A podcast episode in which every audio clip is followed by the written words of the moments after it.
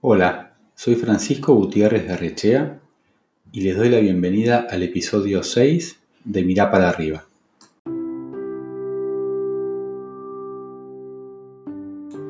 Dejo el estudio. Me quedo con los clientes que puedo atender sin estructura y me voy a dedicar a mi pasión, ser DJ. Así me sorprendió Mickey Murray, gran amigo y abogado, una noche de 2017. Me invadió una mezcla de sorpresa y miedo por su futuro, y una inconfesable envidia por su audacia. Ante cada pregunta sobre los riesgos que asumía, él respondió, Cuando das, la vida te devuelve, y con la música yo doy alegría. Desde aquella noche, Mickey duplicó la cantidad de fiestas realizadas cada año hasta llegar a 250 en 2019.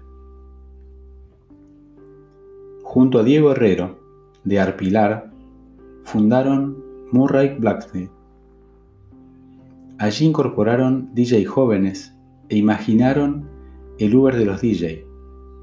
Y lo mejor, nos hicieron bailar a muchos más 45 en las increíbles fiestas Classic Revivals en la City.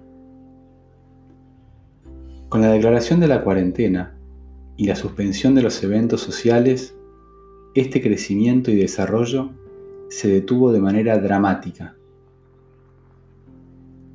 Un duro e inesperado golpe, justo cuando proyectaban para el 2020 el mejor año de la empresa. ¿Cómo reaccionaron? Redoblando la apuesta. Cada viernes reúnen miles de personas en sus fiestas 100% digitales. En ellas celebran la vida y continúan su misión de dar alegría. Y no tengo dudas que la dan. Tampoco tengo dudas que su apuesta traerá rentabilidad infinita. Porque como dice Miki, cuando das, la vida te devuelve. Te propongo ahora compartir una conversación con el protagonista de esta historia, Mickey Murray, quien un día entendió que cuando das, la vida te devuelve.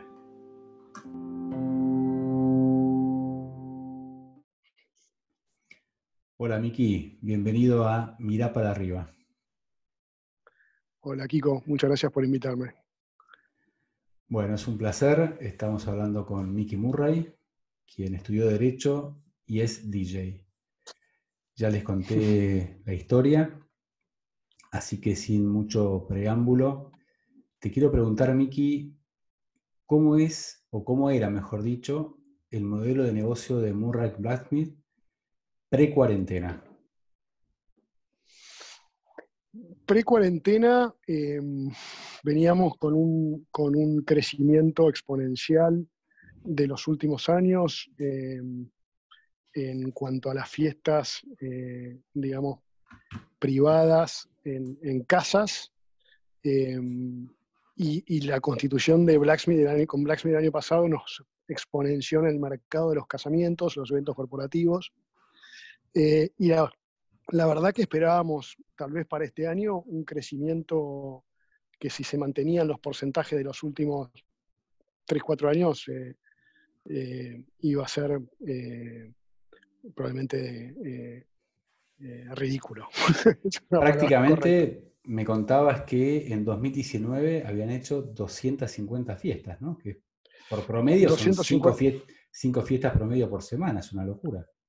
250 eventos el año pasado, sí, correcto. Cuando en realidad en las proyecciones previas a Murray Blacksmith, las que venían con Mickey Murray, digamos, como DJ con, con la gente que veníamos, que me venían acompañando personalmente solo, deberíamos haber terminado en 200. La, la incorporación de Blacksmith nos, nos, llevó a 250 en los tres meses que vivió eh, Murray Blacksmith el año pasado.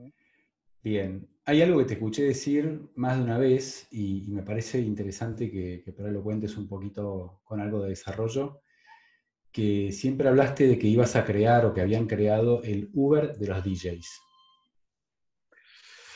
Sí, porque conceptualmente eh, yo desde que empecé a crecer, esto significa que empecé a tener más de una fiesta en la noche, y entonces ya no iba yo, intenté desarrollar lo que yo llamo una red de DJs independientes, un modelo vieja escuela de cuando yo era chico y DJ, y digamos la distribución del trabajo era mucho más colaborativo, porque los DJs éramos pocos y, nos recomendábamos. Eh, y la verdad que es un mercado el de las fiestas que, que hay más fiestas que, que DJs. Entonces es un mercado eh, eh, abundante. Entonces, siendo abundante, mi mirada hacia el mercado es colaborativo. Entonces, intenté desarrollar esta red independiente en la cual los DJs que se suman a la red y que ponen a mi disposición fechas para, para que yo los, les asigne fiestas, son independientes y mañana este, están haciendo una fiesta con su propio nombre y pasado están haciendo una fiesta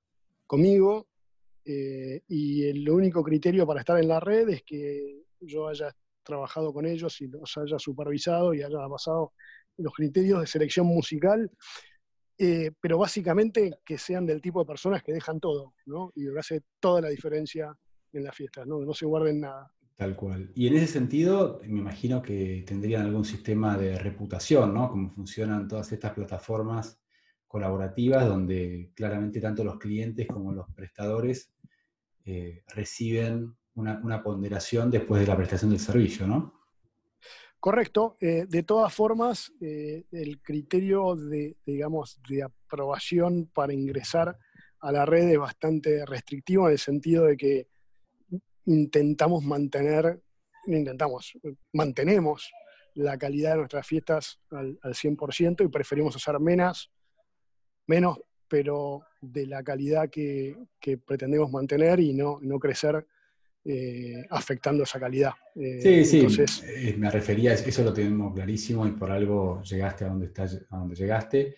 Pero bueno, el, el, DJ que te quiere a vos en su fiesta y esa noche estás buqueado, podría de alguna manera, entre tus eh, admitidos de alguna manera, poder también elegir por algún tipo de ranking que, que, las diferentes este, clientes previos podrían haber hecho de, sus. Ciertamente, lo que yo les pido es, lo que yo les pido es que si confían en mí, que confíen en mi criterio para asignarles un DJ que va a estar a la altura de lo que espera esa persona que me llamó. Qué bueno eso, eso, eso me encanta. Y después también había... el Mickey Murray concepto antes que el Mickey Murray persona. Está fantástico, es muy bueno eso. Sí, aparte es lo que te permite también poder pasar de potenciales 52 fiestas al número que claramente llegaste a hacer. Y, y, después había algo muy bueno, que yo lo descubrí en un cumple tuyo, pero me imagino, entiendo que después es un producto que ustedes también llevaron a otros lados, que tiene que ver con el, esto que denominaron el Party Express, que me parecía brillante. Party Express es eh, festejar en tu casa, ¿no? Es decir, es, te llevamos la fiesta a tu casa y después de, como yo me especialicé en fiestas y dediqué, me dediqué a, hacer, a focalizar mi desarrollo de fiestas, en las fiestas en las casas, encontré que, bueno, en las casas me encontraba como, como en la vida, eh, bueno, mediocre, malo, espectacular, barato, caro, eh, y la verdad que fui encontrando gente con la que me sentía muy cómodo recomendar. Y lo que me empezó a pasar es que yo empecé a recomendar gente que alguna vez algún, alguna me llamó y me dijo, che, bueno, yo te quiero dar una comisión. Y dije, mira, ¿sabes qué pasa? Yo prefiero eh, tener la libertad de recomendarte porque haces un buen laburo y dejas todo igual que yo. Eh, y quiero tener la libertad de no recomendarte si dejas de hacerlo. Y no te recomiendo porque vos me das 10 pesos. Te recomiendo porque al igual que yo, dejas todo, priorizás la satisfacción del cliente y nos sentimos cómodos laburando. Y yo ya a mi edad prefiero laburar que, con gente que me siento cómodo laburando. Y parte de eso es eso, encontrar un equipo que funciona fantástico para las fiestas en las casas.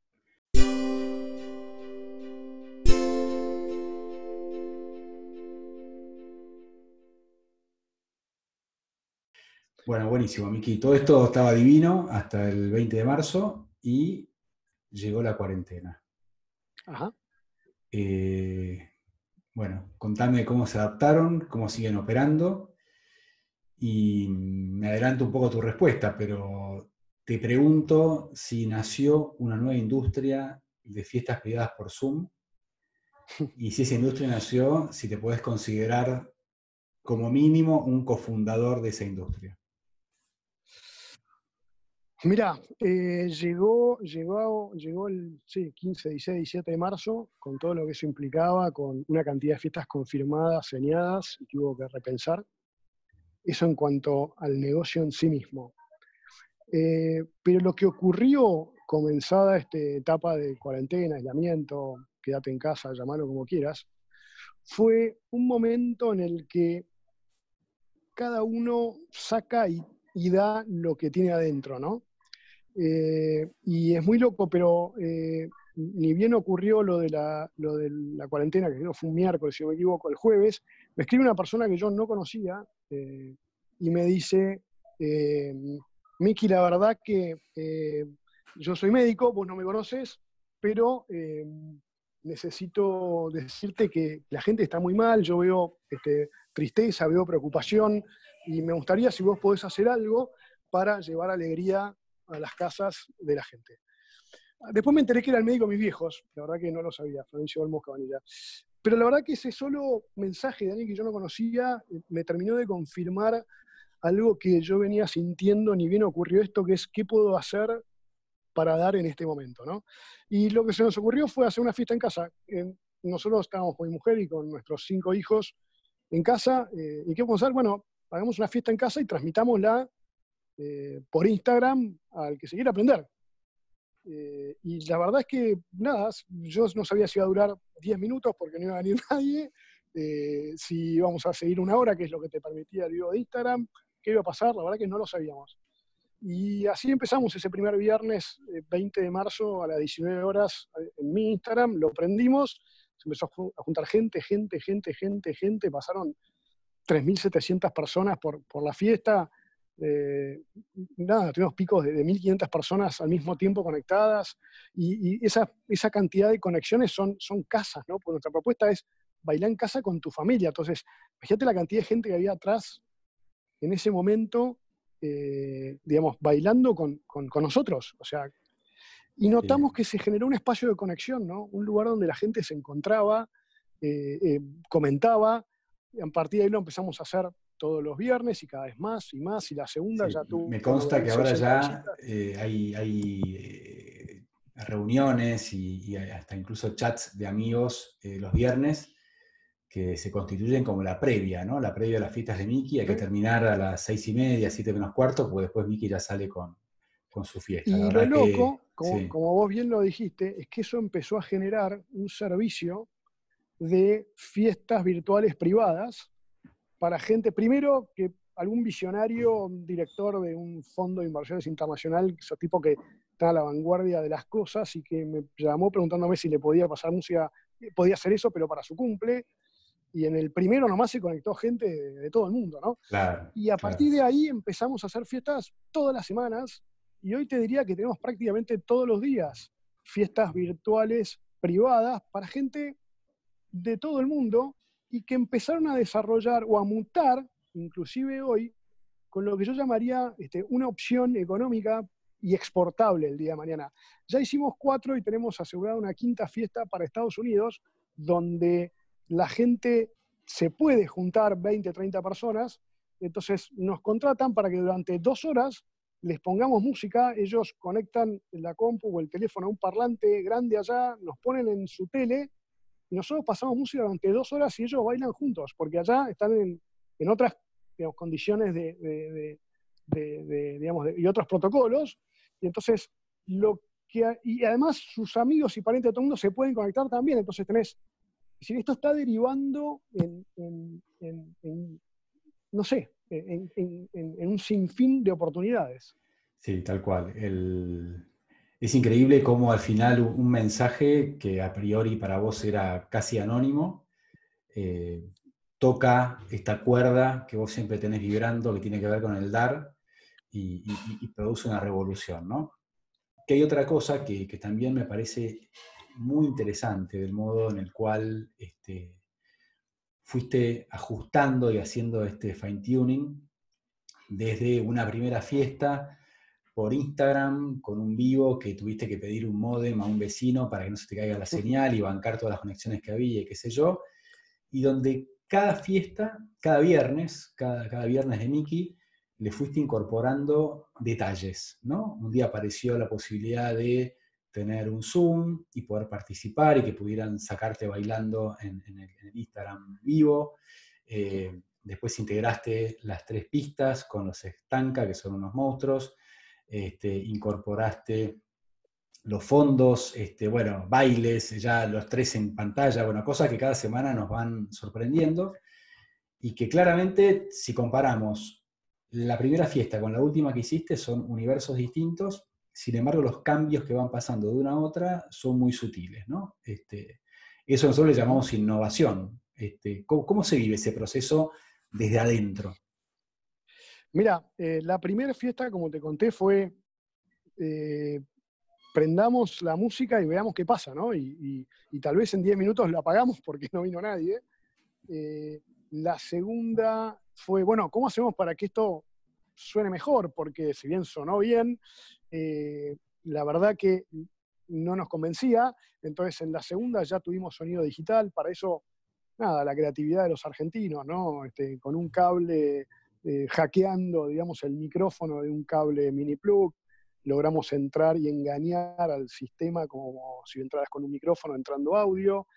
Eh, un día dijimos, che, ¿cómo hacemos para que, para que, para llevar un poco más de, lo que estamos haciendo y, decidimos hacer más fiestas por semana, incorporando a los, a los demás DJs de nuestro equipo que, que también tenían algo para dar eh, y para decir. y después un día dijimos, che, ¿cómo hacemos para que la gente se sienta más participativa de esto. Y me voló la cabeza el vivo que hizo David Guetta, donde el flaco estaba en vivo en Instagram y ponchaban gente bailando. Y dice, ¿cómo hacemos para ponchar gente bailando? Y se nos ocurrió integrar el Zoom en la pantalla de Instagram y le propusimos a la gente, che, acá está el link, conectate y usalo como si fuera una cámara para que te veamos nosotros también y te, ponchemos y la gente se empezó a sentir, uy, estoy en la pantalla, ¿no? Eh, eh, después un día dijimos, che, para, bueno, ¿qué vuelta de tuerca le podemos sumar? Y nosotros siempre nos gusta eh, en algunas fiestas integrar este, videos y demás, hacer algo de VJ. VJ quiere decir video jockey, digamos. Eh, y se nos ocurrió meter los videos de las canciones, que muchas veces eran videos viejos y que esas imágenes te podían llevar a otros lugares. Y después, eh, nada, la tecnología misma nos fue llevando a querer que sea más prolijo, y más profesional y buscarle la vuelta y llegamos, nada, que se parezca cada vez más un programa de televisión más que una fiesta, ¿no? Eso, es, muy, loco.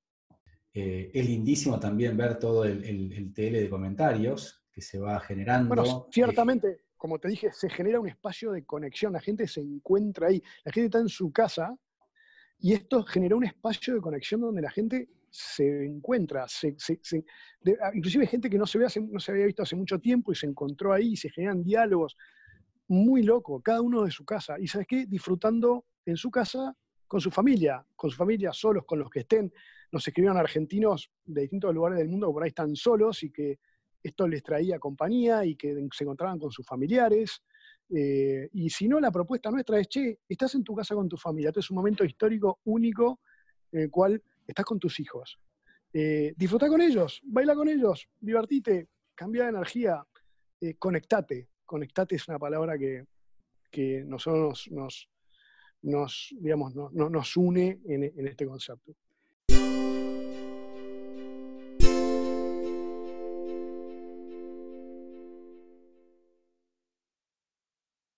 por más que todos queremos que esta cuarentena termine ya y, y retomar este, algo que se parezca a la vida que teníamos.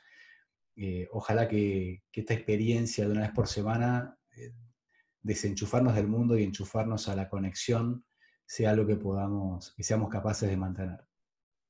Sí, que va a cambiar en todo caso las fiestas que vengan, porque probablemente tu cumpleaños, tu casamiento, lo que sea el día de mañana, che, ¿sabes qué? Pongamos una pantalla grande e integremos a nuestros amigos o familiares que están en el exterior vía Zoom y que puedan participar sin tener que trasladarse. Es decir, lo que viene eh, va a ser mejorado por, lo que aprendimos en este, en este tiempo. Eh, absolutamente. Este, ya me veo en tres viernes más este, que vas a incorporar la tecnología del holograma y, nuestros amigos que viven en el exterior van a poder estar este, en los livings de nuestras casas y nosotros en las de ellos, este, haciendo los pasitos que hacíamos cuando éramos este, o menos viejos o más jóvenes. Ya no sé cómo, cómo definirnos en este momento de la historia. Menos experimentados, tal vez. Menos experimentados, sin dudas. Este, y hablando de experiencias, te voy a llevar eh, por un segundo al túnel del tiempo. Sí. Vamos a volver a, esa noche este, de invierno del año 2017, cuando fuiste a tu estudio, que ya no era más tu estudio, pero que bueno, que, te quedaban algunas cosas por recoger este, metiste ahí un monitor, unas carpetas, alguna foto, me imagino, en la típica caja de plástico que te dan las empresas cuando, cuando te vas. Este, y tal como me contaste, saliste bajo la lluvia como, como Jerry Maguire, que tenías por toda, por toda compañía este, algún cliente fiel y por delante todo el camino a, la libertad, ¿no? Este, sí, claro. Así que, así que bueno, yo cuando fui testigo cercano de ese momento, por suerte, y ahora a la distancia este, lo veo como una mezcla de visión y de audacia y, de un tipo como yo te diría que un poco de inconsciencia también, ¿no? Mira, hay un momento en la vida en lo que tenés muy claro lo que no querés más. De hecho, eso fue manejado por lo que yo ya me di cuenta que no quería más, ¿no? Mi primera conversación con mis socios fue, muchachos, yo acá no vengo nunca más no vengo nunca más al centro, no me como más este viaje que me como todos los días. Las fiestas ya habían crecido a un nivel que me, permitían eh, esperanzarme con una posibilidad, pero bueno, yo tengo cinco hijos en edad escolar, tres en secundaria en ese momento, una estructura pesada para moverme, eh, y, la verdad que la decisión fue, esto no lo quiero más para mi vida, eh, eh, y, yo de acá no vengo más. Y eso fue la, la primero es lo que no quiero más. Después vino el hacer foco en lo que me hace feliz.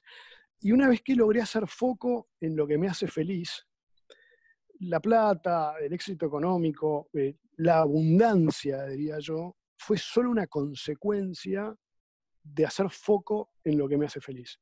Em, y esa es la conclusión más importante que puedo sacar. Eh, que, todo vino por añadidura donde yo me concentré en lo importante. Qué bueno, Miki, esa frase me la voy a, me la voy a guardar. Este, que la abundancia es la consecuencia de poner foco en lo que nos hace feliz. Ciertamente, esa es mi historia.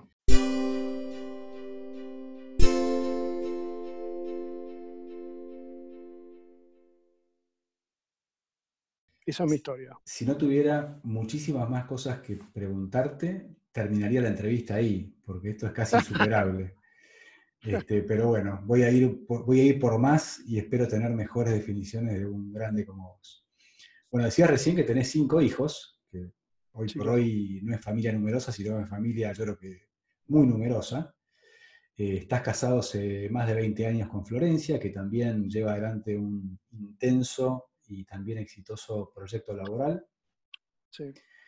Y como si todo esto fuera poco, eh, en tu casa formaron un hogar de tránsito, ¿no? Donde... Correcto, Ahora lo vas a explicar vos mejor, pero yo lo defino de forma muy básica como otro modo más de dar y de dar vida.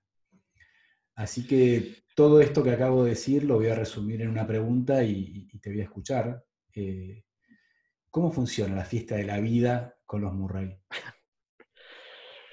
Mira, en algún momento de la vida vos te das cuenta que si haces foco en el dar, la vida te devuelve, creo que estoy diciendo casi, un cliché, ¿no? Que la vida te devuelve por cientos o por miles lo que das. Entonces, en algún momento cuando vos solo te focalizás en dar eh, y no estás y no tenés más expectativas eh, por recibir, sino que solo te focalizás en dar, lo único que querés es eso.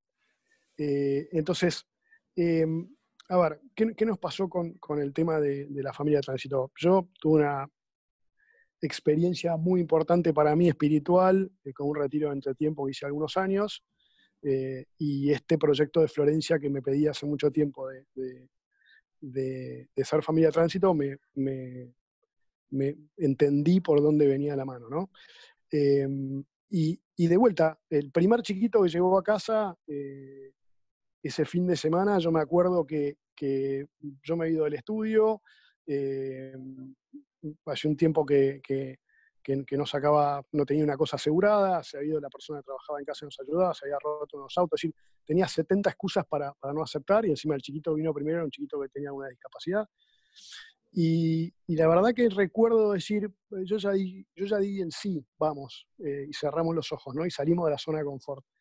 Y la verdad que cuando hicimos foco lo importante que era dar, todo lo demás se acomodó solo. Y al rato el tema plata estuvo acomodado y al rato el tema auto estuvo decir, todo lo que parecían excusas se acomodó solo cuando nosotros hicimos foco lo importante que era dar. Entonces, eh, ¿cómo se vive, vos decías, la fiesta en la murra? Y mira, tanto Florencia como yo buscamos eh, hacer foco en el dar. Y creo que yo soy un privilegiado porque tengo de todo. Eh, la verdad es que la vida me ha dado de todo, a Florencia también, y cuando vos sos un privilegiado, digamos, yo no te digo que tengas la obligación de dar, pero, pero dar es una consecuencia de que uno tiene, digamos, es decir, y vos podés estar del lado del que necesita o del lado del que da, y siempre mejor estar del lado del que da antes del que necesita. Entonces, si vos tenés, da. Y una cosa maravillosa, además, es ver a tus hijos dar, porque nadie puede dar lo que no tiene. Entonces, cuando vos lo ves a tu hijo, yo no sé, uno de 15 años, cambiando un bebé que no es su hermano, ¿entendés? Para que, porque le, doy la panza y si lo camina un rato, no entendés nada, se te vuela la cabeza, dijiste algo habré hecho bien si, si mi hijo está haciendo eso, ¿entendés? Y, y nada, me parece que, que, que, tiene que ver con dar. Si, si, vos me preguntaras cuál es el resumen, eh, es, tiene que ver con dar. Me preguntabas antes de prender el, el, grabador si esto era video o era solamente audio. Por suerte es audio, porque me has hecho rodar algunas lágrimas este, sobre las mejillas. Este, nos conocemos hace mucho y, siempre es muy emocionante hablar con vos y, escucharte decir esto. Como no sé cuánto tiempo más voy a aguantar sin este, ya colapsar en estas emociones, eh, me gustaría hacerte una pregunta que siempre dejo para el final. Vos sabés que este podcast se llama Mirá para arriba eh, y tiene que ver un poco con, la inspiración, con, que, con aquellos que, de alguna manera eh, nos han traído al lugar donde estamos hoy, ¿no es cierto? Entonces, me gustaría preguntarte con quién se encuentra tu mirada, Miki, si te digo mirá para arriba pero eso no tengo ninguna duda, es con Dios. Yo en algún momento de mi vida eh, me hice una serie de cuestionamientos y preguntas, eh, y, inclusive llegué a decir qué es el amor de Dios, ¿no? Y, y, qué es, tengo que mirar un crucifijo y tengo que sentir mariposas en el estómago, o sea, ¿qué es el amor de Dios? Y en algún momento de mi vida tuve una experiencia del amor de Dios y, mi vida no volvió a ser la misma, digamos, decir, y, eso me, abrió los ojos a este concepto que hablamos del dar, ¿no? Eh, y de la vida en abundancia. A mí, eh, esa canción, yo soy un tipo muy musical, como quedó, claro, ¿no? Eh, y esa canción, Vida en Abundancia, me, sacó de mis peores momentos cuando te dice que todo terminará bien, ¿no? Y que Dios hace nueva todas las cosas. Y bueno, si, si yo miro para arriba, veo el amor de Dios. Y, y, nada, y del privilegio de una mujer que, con quien nos seguimos eligiendo eh, y el privilegio de una familia que, es lo más importante que tengo. Eh, porque yo antes que, nada soy marido, padre, hijo, eh, amigo. la guita va y viene, digamos. y como te dije antes, para mí es solo una consecuencia de hacer lo que te hace feliz. Bueno, qué, espectáculo. Este es un podcast que al final habla de hospitalidad, diseño, negocios y personas y, terminamos hablando de, Dios y que al final somos hijos, padres, esposos del amor y del dar. Este, Miki, es un placer eh, hablar siempre con vos. te agradezco enormemente tu, generosidad, porque como ha quedado claro en esta conversación, este, tenés una, agenda súper intensa y, poder tener esta media hora de charla juntos este, me, alegra muchísimo. Así que voy a cerrar esta entrevista con algo que te digo muchas veces cuando estamos este, charlando que como bien sabes, te quiero menos que mañana y un poquito más que ayer. Gracias, Mariscal. Te mando un abrazo grande y vos sabés que yo también te quiero mucho. Bueno, y me debes el MP3 con The Gambler, que hoy vamos a terminar el podcast con esa canción. Sí, señor, como en todas mis fiestas. Y esta charla fue una fiesta.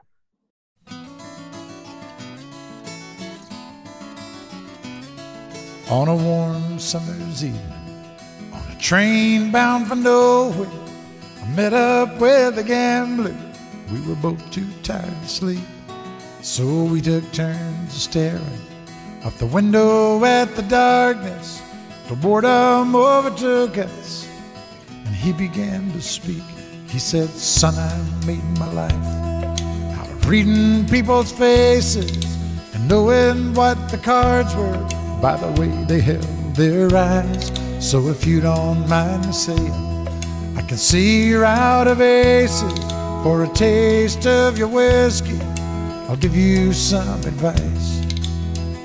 So I handed him my bottle, and he drank down my last swallow. Then he bummed a cigarette and asked me for a light. And the night got deathly quiet. His face lost all expression. Said, if you're gonna play the game, boy, you gotta learn to play it right.